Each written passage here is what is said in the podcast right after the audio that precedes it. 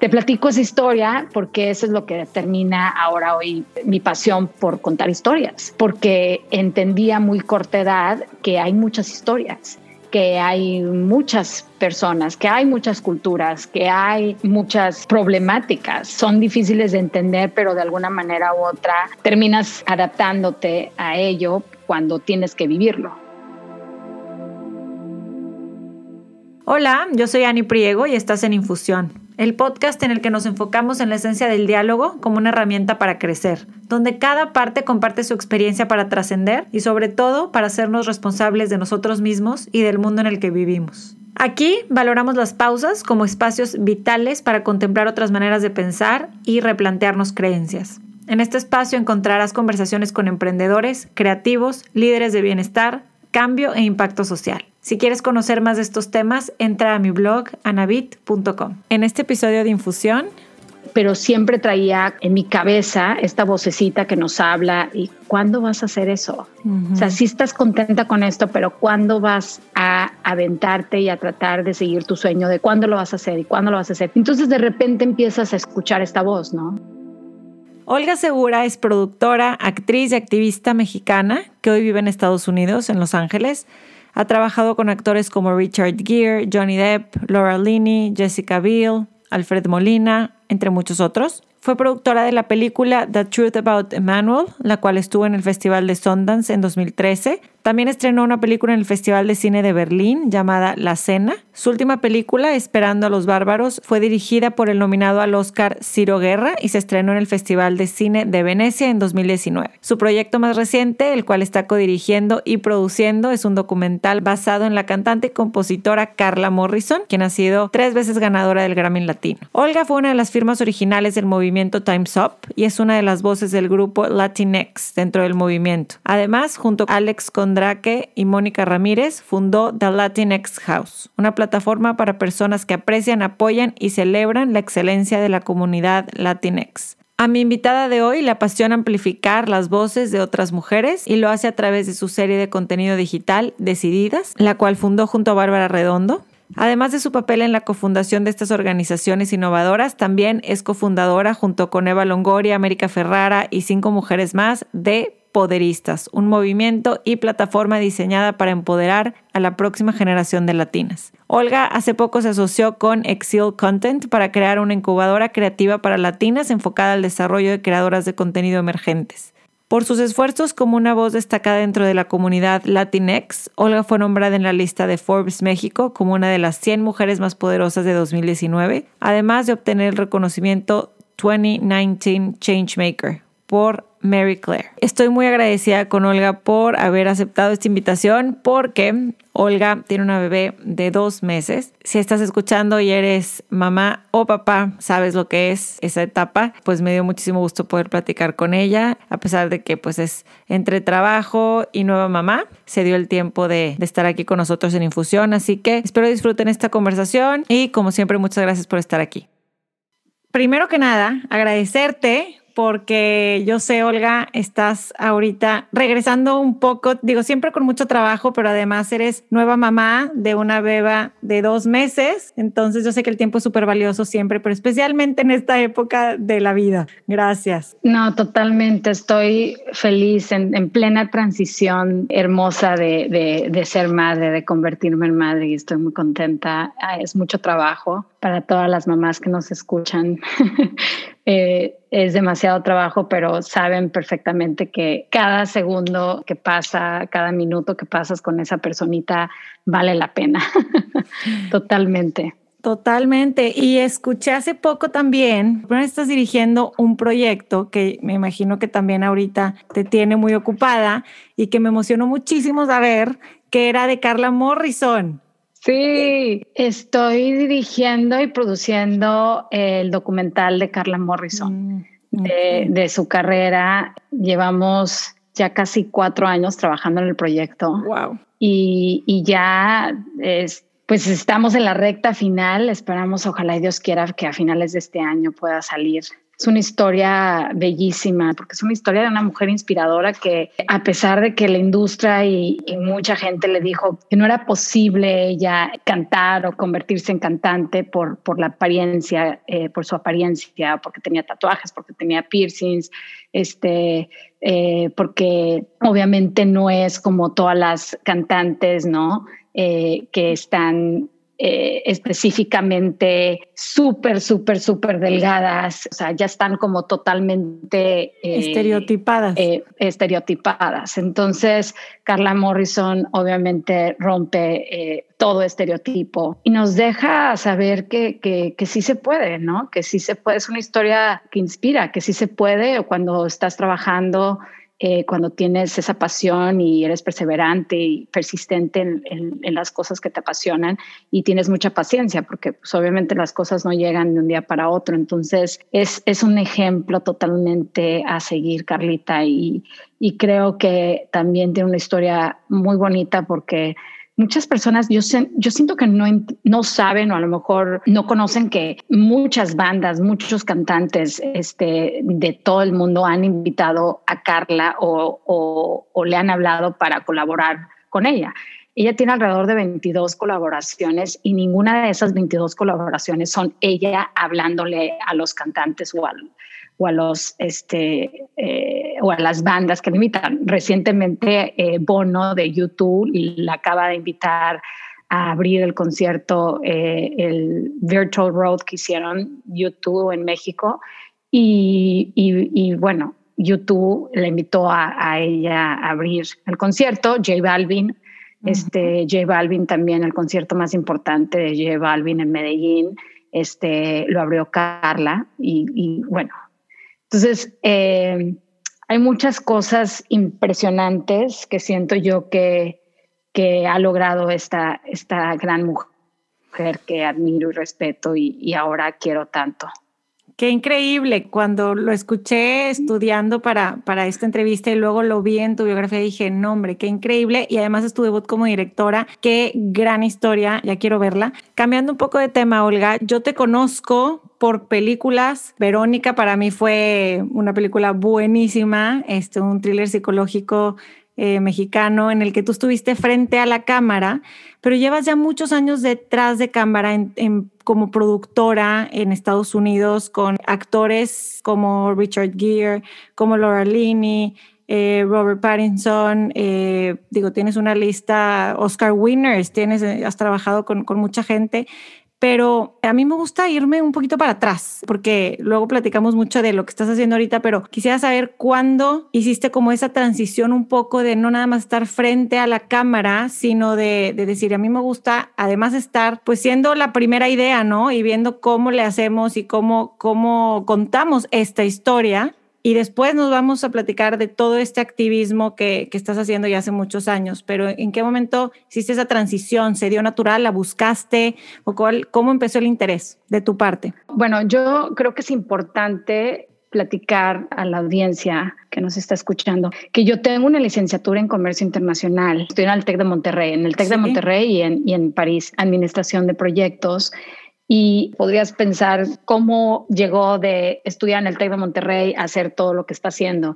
Y siento yo que es algo que siempre lo traía desde, desde muy chiquita, ¿no? Sobre todo porque como mi mamá es panameña, mi papá es mexicano y yo viví en Panamá un tiempo, eh, la transición para mí de, de nací en, en, México, me fui a vivir a Panamá y de Panamá, eh, cuando estuvo la guerra de Noriega, nos trasladamos a Saltillo, Coahuila, México, en el norte de México, norte del país.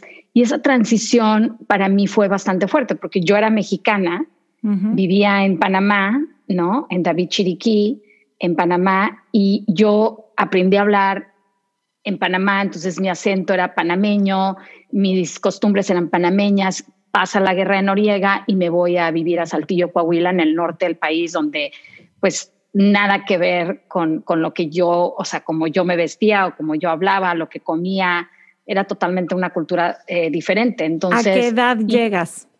Llegué a los siete, siete, ocho años. Entonces, para mí obviamente eh, fue, ese cambio fue algo que me marcó mucho en mi vida eh, ahora que soy madre y obviamente todas las madres y, todas las psicólogas que nos están escuchando saben perfectamente que los ocho primeros años de, cualquier persona son los más importantes. Hay momentos que, determinan quién eres eh, y te dan eh, cualidades bastante fuertes que se quedan impregnadas en tu persona.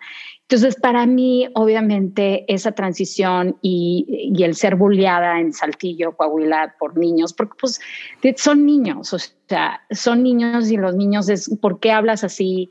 ¿Por qué comes eso? ¿Por qué no te gusta la salsa y el picante? O sea, me acuerdo del chismógrafo y yo así, ¿qué, eras, qué es el chismógrafo? Y, ¿sabes? O sea, había el elástico, en el, el, elástico no había en Panamá, jugaba hasta el elástico. Entonces, había muchas cosas que yo decía, ¿qué es esto? O sea, llegué a un, mundo totalmente diferente a lo que yo estaba acostumbrada en David Chiriquí, una, una provincia sumamente pequeña en, en, Panamá. Y creo yo que te platico eso porque al llegar yo a Saltillo, Coahuila, y ser bulleada y, y, no ser de alguna manera u otra eh, aceptada, yo decido, ok, eh, adaptarme, ¿no? Y buscas una adaptación de, ok, escuchas el acento, ahora voy a hablar como saltillense, como norteña, eh, están comiendo eso, ah, ok. Entonces, básicamente yo me la pasaba en los recreos estudiando a cada una de las personas, a cada, uno de los niños, de las niñas, lo que hacían, cómo vivían, que, o sea, qué era lo que era in, qué era lo que era out, ¿sabes? Entonces, para yo poderme adaptarme y poder establecer una relación con una nueva cultura. Y eso es actuación. Mm. La actuación es eso. Claro. Eh, tienes que estudiar todo un personaje, tienes que implementar eh, nuevas cosas y, adaptar nuevas, nuevas, este, eh, nuevos acentos, nuevas, nuevos alemanes, nuevos movimientos corporales. Eso es la actuación. Entonces a mí eso me quedó muy se me quedó muy marcado. Y siento yo que desde ese momento dije, ay, esto se escucha interesante. Ahora puedo hablar como panameña, pero también puedo hablar como mexicana. Y ahora ya conozco dos mundos totalmente diferentes. Y yo creo que desde ese momento dije, wow, esto es lo que hacen en las películas, esto es lo que hacen en el cine, esto es lo que hacen en la televisión. Ah, yo quiero hacer eso. Y gracias a Dios, obviamente, este, mis papás y mi hermano eh, me ayudaron a, poder eh, seguir como teniendo ese sueño, pero, pero sí me exigieron el, tener una carrera y después de, haberme, de tener, terminar mi carrera, de poder hacer lo que yo, eh, pues, quisiese hacer pero primero tenía que acabar mi carrera. Entonces, te platico esa historia porque eso es lo que determina ahora hoy mi pasión por contar historias, porque entendía muy corta edad que hay muchas historias, que hay muchas personas, que hay muchas culturas, que hay eh, muchas problemáticas, ¿no? De, de, en cuanto a culturales que, son, difíciles de son difíciles de entender, pero de alguna manera u otra eh, terminas eh, adaptándote a, a, ello cuando tienes que vivirlo.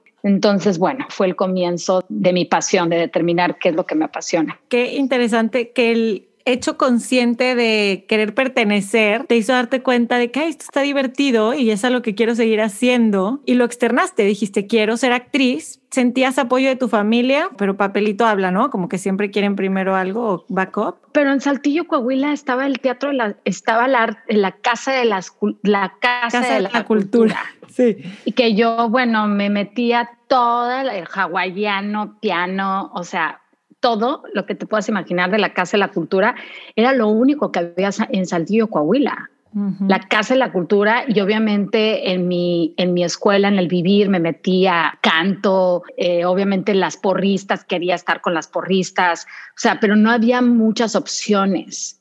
Ahora hay demasiado, pero no, o sea, no había muchas opciones. Estaba la Casa de las Culturas y México y la Ciudad de México. Y bueno, irme a la Ciudad de México era no, no, no, no, no, jamás en la vida va a pasar eso. Entonces, eh, después de que yo termino mi carrera, eh, trabajo para una empresa en Nueva Zelanda y, vivo en Nueva Zelanda y trabajo en una empresa este, de deporte extremo.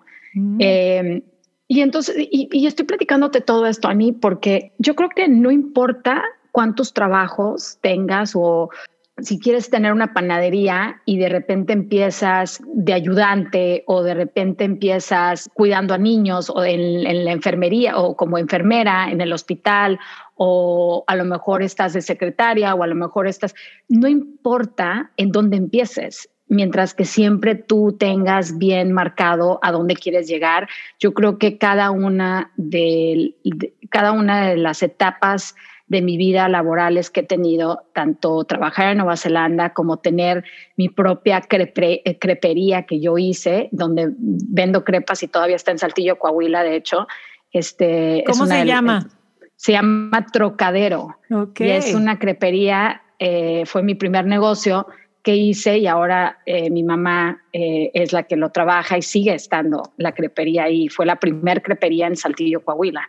Entonces, te platico esto porque creo yo que es importante que la audiencia y tu audiencia entienda que, que no importa en dónde, dónde importa lo que estés haciendo en, ese, en este momento. Hay veces que, que tienes que hacerlo porque hay que pagar hay que pagar las cuentas, ¿no? Hay que pagar, hay que sobrevivir. Entonces, a veces no vas a tener el trabajo que tú quieres o que tú, o sea, el primer, el primer trabajo no va a ser tu, el ideal trabajo hay que trabajarlo para que puedas llegar a, eso, a, esa meta, ¿no? ¿Cuál era tu aspiración en ese momento? Porque ya me contaste Panamá, Saltillo, Coahuila, México, París, Nueva Zelanda, y el hecho tan claro y y que, que, como bien lo explicas, de darte cuenta, como mucha gente nos damos cuenta, o a los 20 que nos vamos a estudiar fuera, o a lo mejor hay gente que todavía no sale de su burbuja, de, de, que hay un mundo fuera de tu ciudad. ¿Cuál era tu aspiración en ese momento para seguir en este tema de, de contar historias? ¿O te fuiste,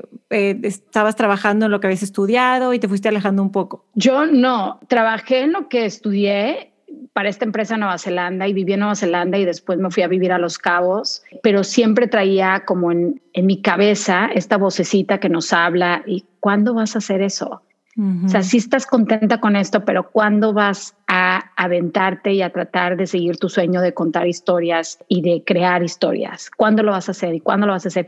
Entonces de repente empiezas a escuchar esta voz, ¿no? Ya no la callas tanto y empiezas a hacerte amiga de esta voz y dices, ok, está bien, eh, y esa voz a veces te va a dar miedo y esa voz a veces te va a impulsar o hasta que llega un día en el que dices, no más, lo voy a hacer, ¿no? Y, y lo haces. Y es cuando me vine a Los Ángeles a estudiar actuación y después me vine a Los Ángeles, estudié en Stella Adler actuación y eh, terminé conectándome con, con un amigo de un amigo de un amigo eh, que me presentó a, un gran actor, Héctor Jiménez, el actor de Nacho Libre, este, y nos hicimos amigos y yo creo que eh, le debo mi carrera a Héctor Jiménez, porque Héctor Jiménez fue el que me invitó a, por primera vez, a hacer una película y la película era en Estados Unidos y es así como recibo mi visa como actriz para venirme a trabajar a Estados Unidos. En el 2010, en el 2009, cuando me vine, no sé, como que intenté hacer una que otra audición,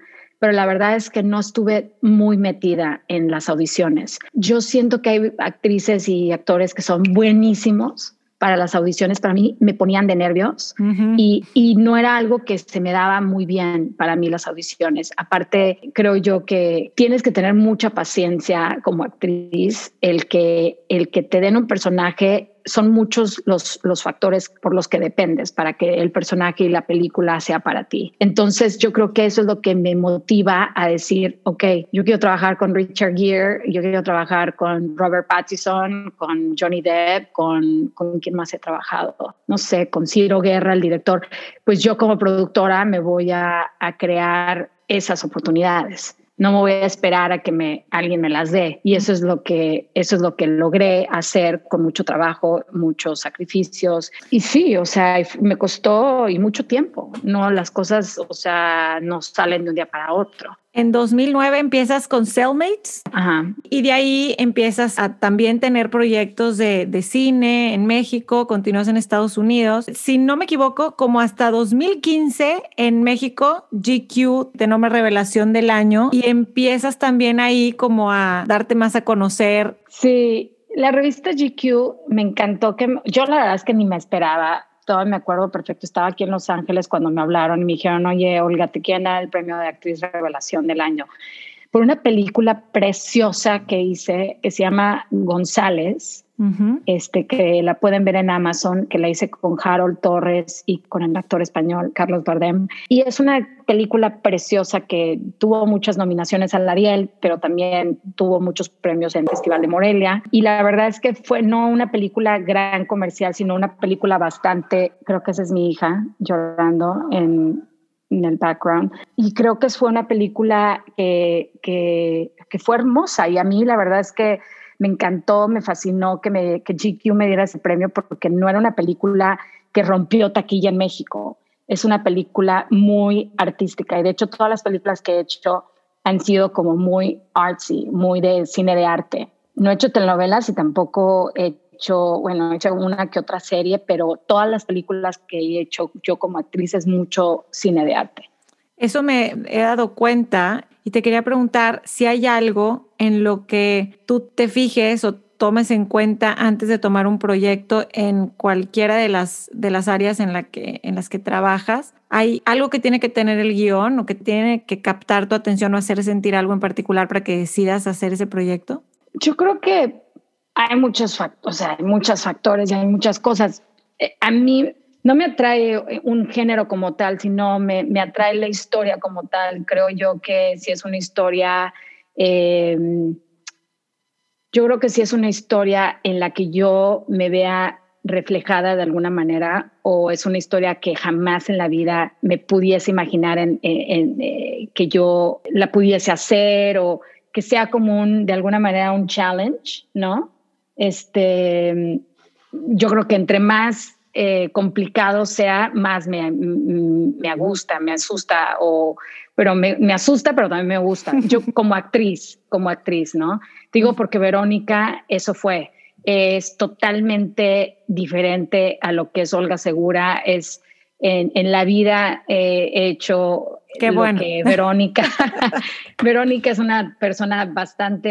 Eh, eh, complicada y con, y con muchas con muchos problemas, la verdad es que es un thriller psicológico bastante fuerte, pero eso es lo que, eso es lo que, me, lo que me, me gustaba de la película y del personaje y bueno, y trabajar con Arcelia Ramírez, que te puedo decir, pero, pero creo yo que eso es como actriz, ¿no? O sea, me asusta, pero me gusta y es como complicado el personaje eh, y hay, un, hay una recompensa eh, porque es un trabajo bastante fuerte lo que, lo, que, lo que se hizo en Verónica. Si no la han visto, por favor, véanla, está en Netflix este, y mándenme mensajes en Olguita Segura, en el Instagram o en el Twitter a ver si les gusta, pero este, ahí está, se llama Verónica. Y como, y como productora, creo yo que historias que, pues, que, que no hayan sido contadas o, o que necesiten ser contadas me fascinan los thrillers psicológicos. Todo lo que tenga que ver con thrillers. Por eso es que Verónica me fascinó hacerla y producirla también. Ahorita platicabas de Héctor, quien es actualmente tu socio también en, en la casa productora que tiene. Sí, Héctor Jiménez y yo somos hermanos y ahorita tenemos una casa productora. Bueno, siempre seguimos teniendo esa casa productora, pero también este, estoy acá ahora en Estados Unidos eh, con una casa productora con mi esposo. Este, ahora también ya nos volvimos productores y socios este, de varios proyectos en conjunto. Entonces, sigo estando en México con las casas productoras con las que estoy. Eh, tengo 78 films también eh, con Carlos Salgara y con mi hermano Juan Carlos Segura y seguiré trabajando en, en México con, con estos eh, socios, pero en Estados Unidos eh, empecé esta nueva productora que se llama Crooked Highways con mi esposo Ryan Gall. ese es todo un tema. ¿Cuál ha sido tu experiencia como latina en la industria del entretenimiento viviendo en Estados Unidos? Mira, la verdad es que yo he vivido varias etapas, Ani. He vivido varias etapas porque cuando, cuando yo me mudé para acá, no estaba tan abierta las puertas para los latinos y las latinas y Latinx community. No estaba, punto, no había. Me acuerdo perfectamente. Eh, éramos pocos los que estábamos acá. Está eh, Demian Bichir, Ana de la Reguera, que del Castillo, este, si se me pasa alguno no me mate, Natalia Córdoba Buckley. Éramos pocos los que estábamos acá, de planta ya, bien de planta. Y la verdad es que no había, no había un mercado para nosotros, no estaba tan abierto. Eh, cuando te invitaban a hacer este castings o audiciones, eh, te formabas y, no era que habían puras latinas, ¿sabes? Este, habían eh, de todas las culturas, habían asiáticas, americanas, negras, morenas, de todos los colores, me entiendes?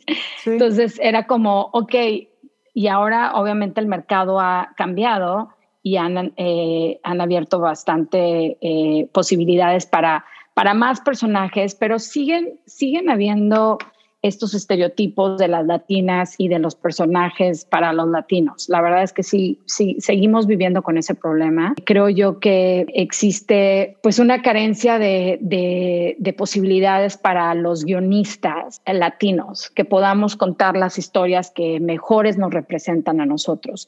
La, la, la problemática que todavía existe en Hollywood es que eh, existen muchas plataformas y muchos estudios que siguen contratando a hombres blancos y a mujeres blancas este, americanas, americanos, para describir y, este, describir y hacer eh, estos personajes eh, de latinos. Y entonces describen a un cubano, pero entonces están describiendo a un mexicano. Y entonces es como nuestra comunidad es de, pero eso no hacemos los mexicanos o eso no hacemos los cubanos, eso no hacemos los puertorriqueños, los dominicanos, los chilenos, argentinos. Eh, somos muchos eh, los que representan la comunidad latinex. Entonces, creo yo que em, tenemos que empujar un poco más en que las historias que se hacen acerca de nosotros sean contadas por nosotros, para que podamos eh, cambiar la cultura narrativa de, cómo estamos representados, no, no, solamente en Estados Unidos, pero en el mundo. Y hasta que nosotros no contemos las historias que mejores nos representan y, que mejor eh, describen eh, realmente quiénes somos, pues vamos a seguir teniendo el problema eh, que se tiene en todos todo el mundo, ¿no? Que piensan que nosotros nada más somos puros mexicanos eh, o que somos nada más jardineros o eh, amas de casa o... Eh, etcétera, etcétera, etcétera. Sí, para este podcast entrevisté a Tenoch Huerta y justo hablaba de eso también, de, de, no contar las historias de alguien más y decir, ah, ya, ya mínimo ya están representados, sino darle la cámara a ese, a ese grupo que quieres representar y que ellos cuenten la historia su, porque es la historia verdadera, ¿no? Y aquí, como bien dices, pues hay mucha oportunidad de escribir esas historias y lo que me ha gustado mucho, que tú has logrado eso, Olga, has logrado compaginar tu carrera en esta industria para también levantar la voz y para apoyar, como bien dijiste, cuando en la etapa primera que tú llegaste a Estados Unidos no había una comunidad fuerte de mujeres latinas que se apoyaran, ni de latinos en general, y has creado no uno, no dos, sino varios movimientos, has sido de, de las primeras en apoyar mujeres que no nada más en industria del entretenimiento, pero en general, que quieren estar en Estados Unidos para romper esos estereotipos y desarrollarse y, trabajar, ¿no? Y quisiera saber cuándo y, desde dónde surge este interés, porque sé que has creado varios movimientos, entre ellos la Latinx House y Decididas, ese es otro que platicaremos, pero ¿cuándo surge este interés de, también participar activamente eh, y apoyar estos grupos? Para mí, creo que siempre ha sido sumamente importante el, crear comunidad, el buscar comunidad. Eh, como te platiqué, tuve una transición bastante fuerte de llegar a un lugar en donde no tenía comunidad, en donde tenía que empezar de cero, ¿no? Y, tratar de buscar mi comunidad y tratar de buscar eh, un lugar en donde yo me sintiera eh, bien, ¿no? Y, donde yo podía construir y hacer amigos y tratar de crear relaciones para poder, este, porque de eso se trata la vida, ¿no?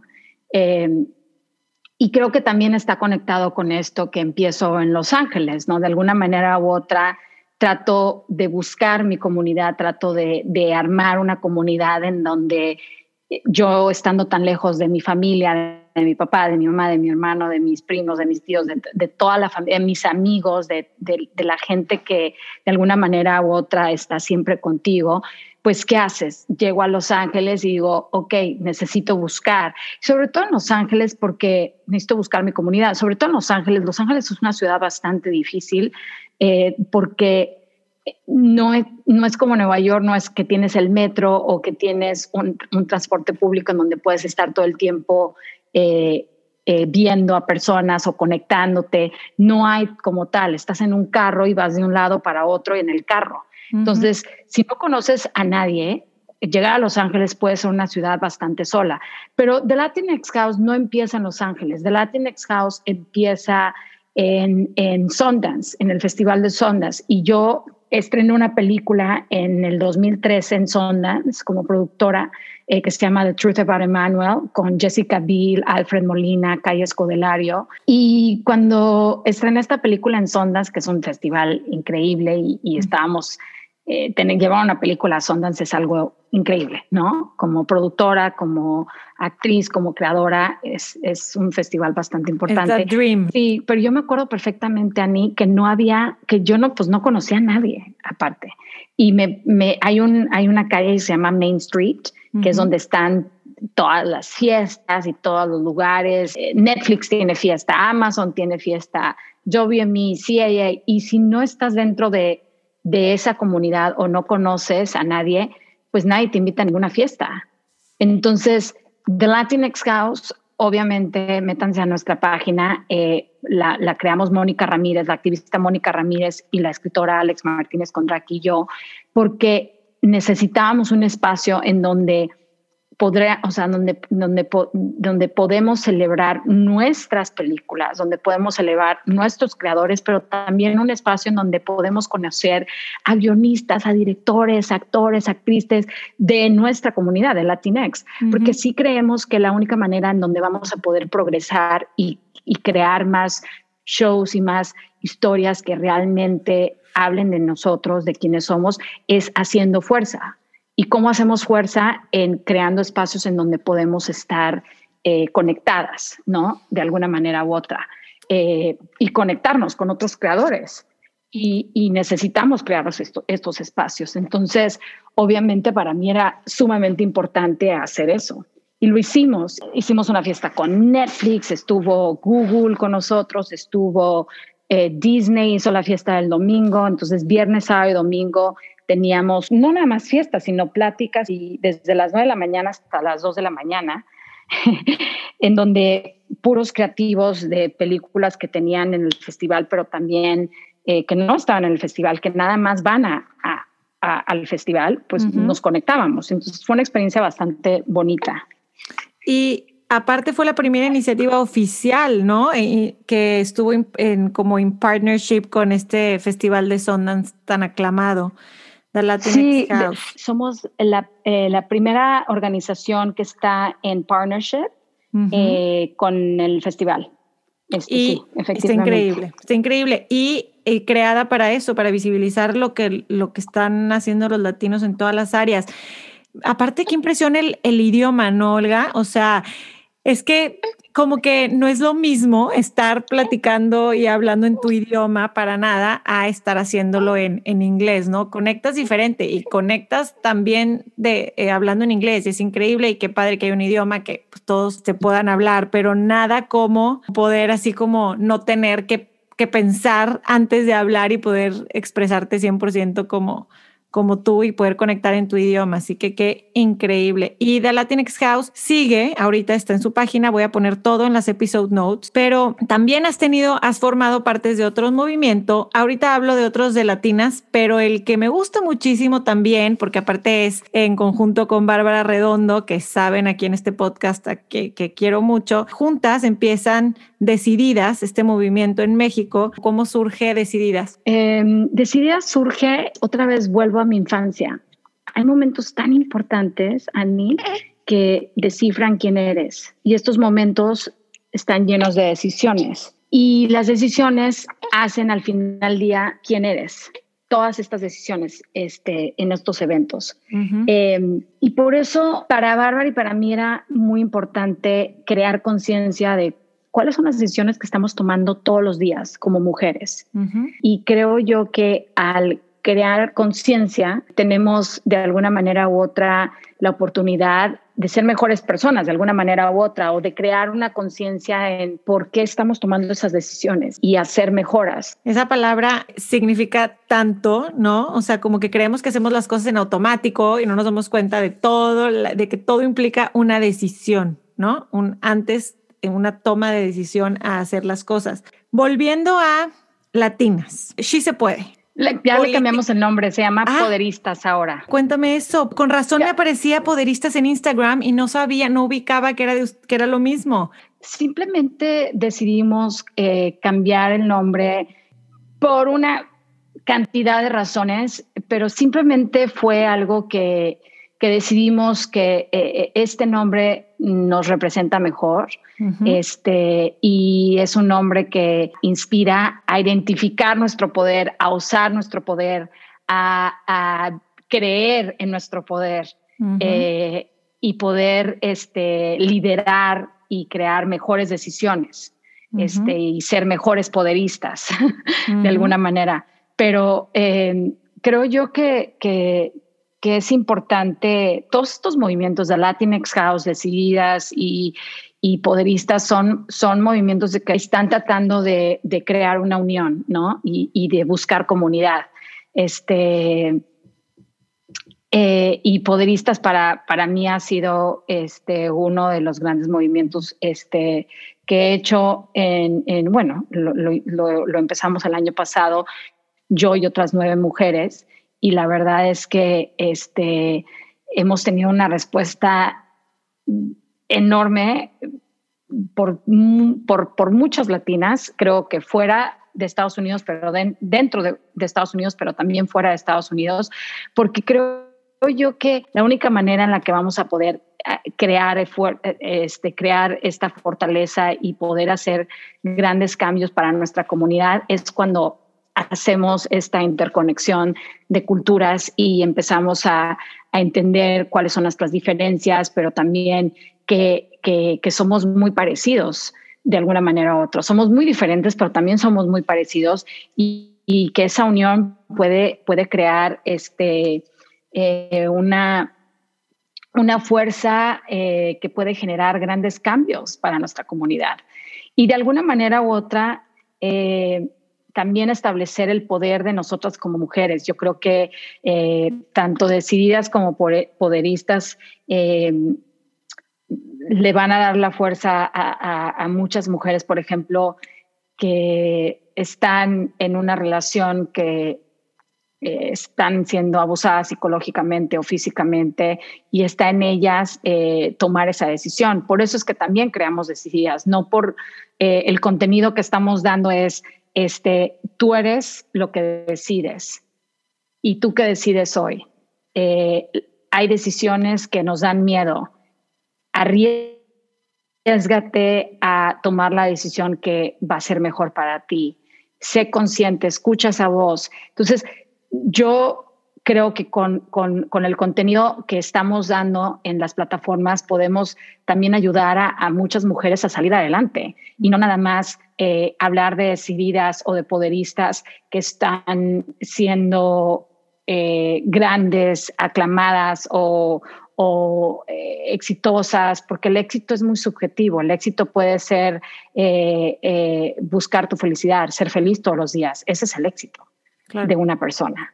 y, no tiene que ser contado o en dinero, ¿sabes? Entonces, estoy muy contenta de, poder, eh, este, ya no puedo tener otra organización, eh, una otra organización. Con estas? Con estas ya creo que me basta y porque, sobre todo porque también tengo que trabajar, tengo una familia y es, es, es, es importante eh, donar mi tiempo para este tipo de organizaciones, pero porque creo que es importante y de alguna manera u otra abre puertas eh, para los creativos, para los artistas, porque The Latinx House al final del día, ni si tú tienes un lugar en donde estás este, pidiendo a las plataformas que nos apoyen, que apoyen nuestra comunidad, de alguna manera u otra, eh, esas plataformas ven la fuerza y, y, van a, no nada más a apoyarte en un evento, sino te van a apoyar en toda una producción y en, tratar de seguir apostando y de ir apostando poco a poco más en, en, las historias escritas por latinos. Tiene demasiado impacto. Es que, claro, la colectividad es importantísima. Hay mucha gente que hace su trabajo y lo hace súper bien y no tiene interés por, por hacer este tipo de cosas. Por eso yo estoy encantada de platicar contigo, porque aún con poco tiempo, aún con mucho trabajo, con una bebé y una carrera, estás dedicándole tiempo a esto y mucha gente nos vamos a ver beneficiadas por eso, y sobre todo en esta industria. Y sí, claro, la unión hace la fuerza. Nuestros hijos, nuestros hijos, nuestras hijas, porque la verdad, ni que nosotros, o sea, el trabajo que nosotros hacemos es una semillita que estamos plantando, que a lo mejor vemos los frutos, pero a lo mejor yo creo que es el comienzo de una cosecha, que, que, que nuevas generaciones podrán a lo mejor ver los frutos o seguir cosechando, pero necesitamos empezar.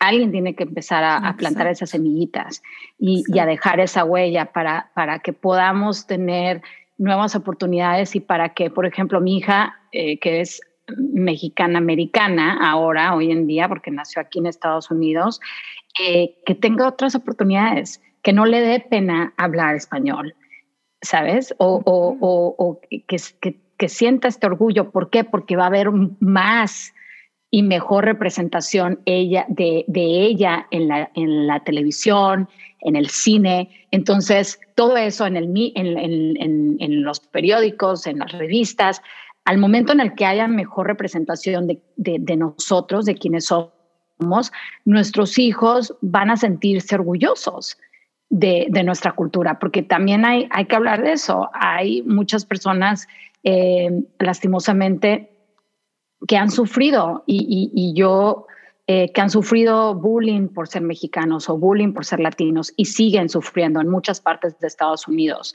Pero hay muchas personas que son latinos y que no hablan inglés y tenemos que darles eh, amor y cariño porque sí, nosotros tenemos acento a hablar en inglés y a lo mejor ellos no hablan español, pero no es porque no hayan querido, es simplemente porque la sociedad les dictó eso, la sociedad eh, les dijo, sabes qué, eh, eh, tú no eres aceptado, entonces, ¿qué hace un niño? Pues no, yo cómo voy a, ponerme a hablar algo que me están diciendo allá afuera que no está bien, o que, entonces, creo yo que tanto los inmigrantes como nosotras tenemos que aceptar que hay latinos que no van a hablar español y que van a estar muy, que son latinos, pero que van a estar muy lejanos a nuestra cultura y que han implementado otra nueva cultura en Estados Unidos porque por, por el bullying que, han recibido. Y también ellos, que nosotros como inmigrantes llegamos y vamos a tener un acento.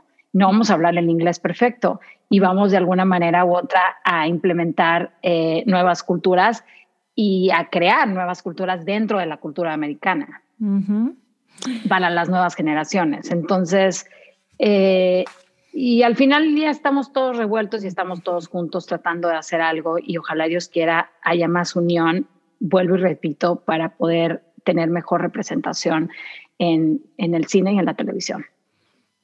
Me gusta muchísimo cómo lo describes, lo vivo en carne propia. De hecho, este podcast lo empecé en el, primer, en el episodio cero, de eso hablo, de cómo quiero que mis hijos hablen español, se sientan orgullosos de ser mexicanos y a pesar de estar fuera, como que estar fuera también te hace extrañar y valorar muchas cosas de, de tu cultura y de tu país. ¿Qué crees que nos distingue como mexicanos? Hablabas de diferencias y hablabas de cosas que nos unen como latinos, pero ¿qué crees que nos distingue como mexicanos en Estados Unidos? Pues la verdad es que somos muy trabajadores.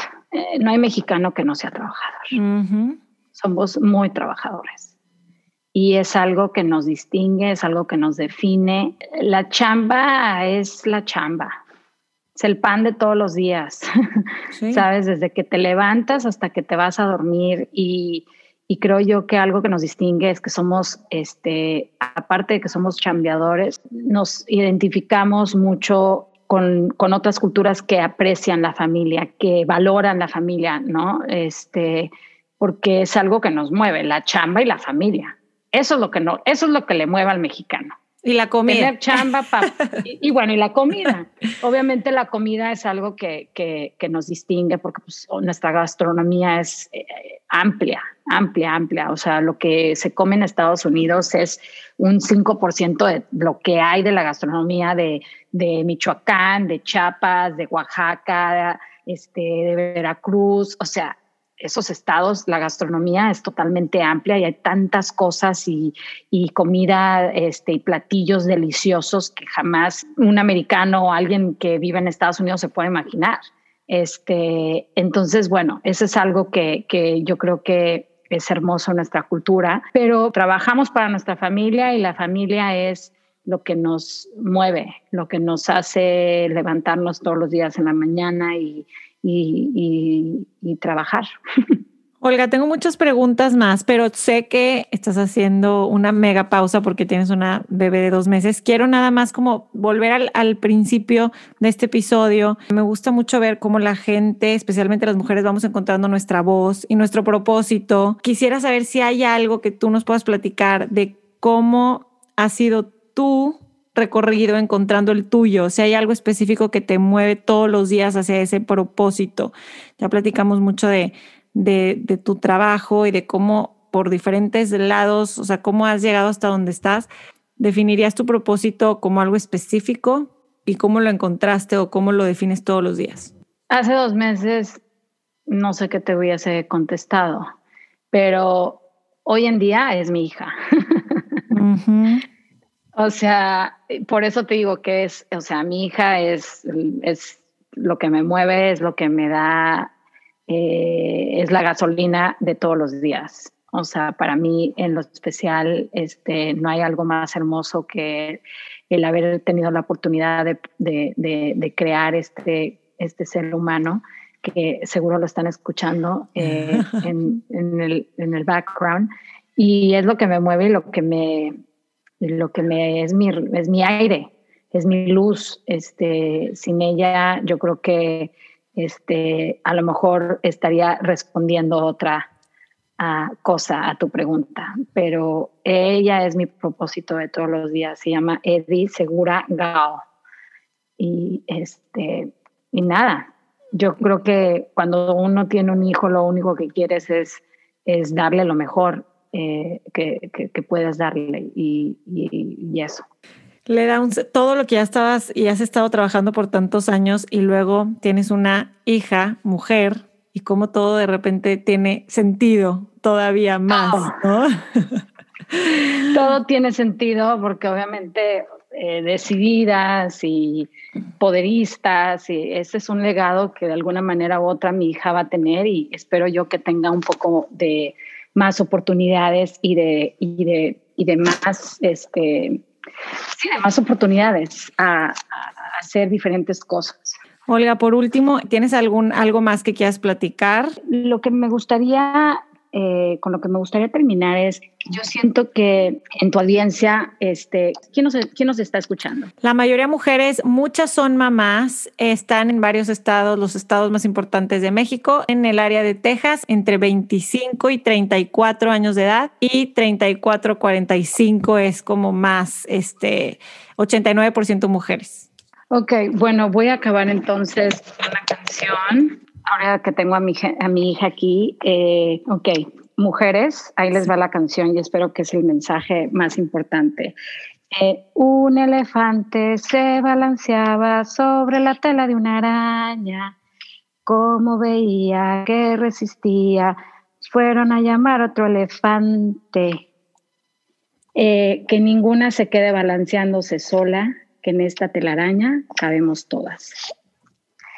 Y ese es el mensaje con el que me voy.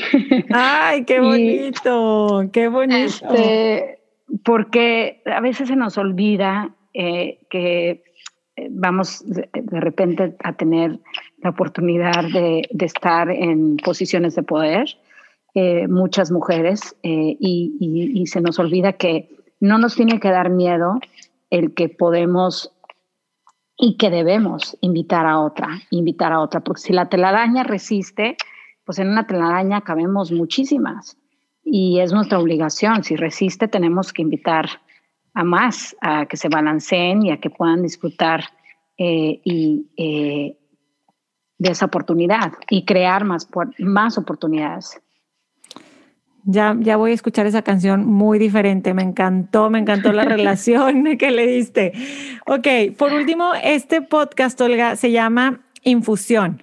Y me gustaría saber si tu vida fuera una infusión, ¿qué ingredientes no deben faltar? Em, mi vida, salud. Eh, pues salud es todo en esta vida. Salud, mi vida eh, con salud y, con mi hija y mi esposo. La verdad es que ahorita estoy, estás hablando con una persona que acaba de dar a luz y que lo único que, lo único que, me está moviendo en estos instantes es mi esposo, eh, mi hija y, y salud. Mm, total, si tengo total. si tengo esos tres, ya verdad es que, Dios eh, me dé la oportunidad de tener esos dos, esos tres elementos, lo demás sale sobrando.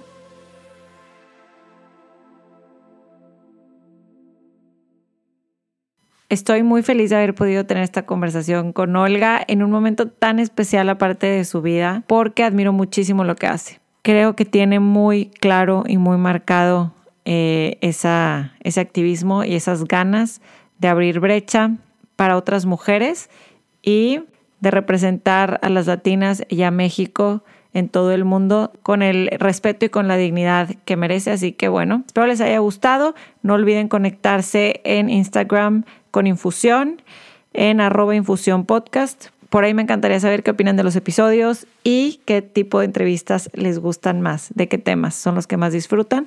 Gracias a los que me escriben y les mando un abrazo. Cuídense mucho. Bye bye.